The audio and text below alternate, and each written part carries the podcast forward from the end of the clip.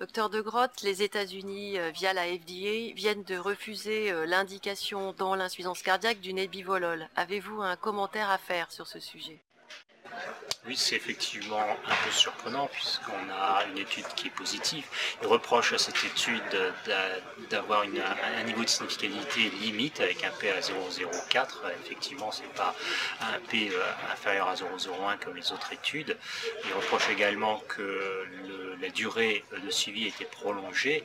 Euh, ça empêche que l'étude a été prévue, euh, designée entre guillemets pour répondre à une question qui était mortalité hospitalisation euh, pour insuffisance cardiaque avec un nombre de malades qui était calculé et on, obtient un niveau de significativité.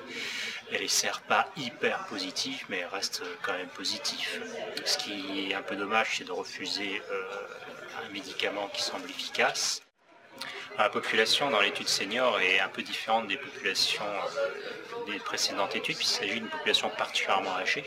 Ceci peut expliquer aussi euh, le faible niveau de significativité, puisque ces patients sont sujets à beaucoup d'événements non cardiovasculaires euh, qui peuvent perturber un petit peu l'évolution de la maladie et modifier ainsi les résultats.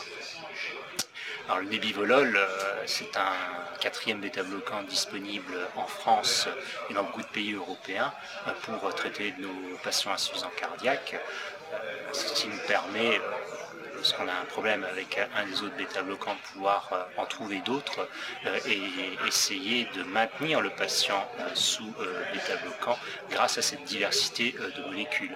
Et dommage qu'aux États-Unis, on prive cette possibilité aux patients insuffisants cardiaques.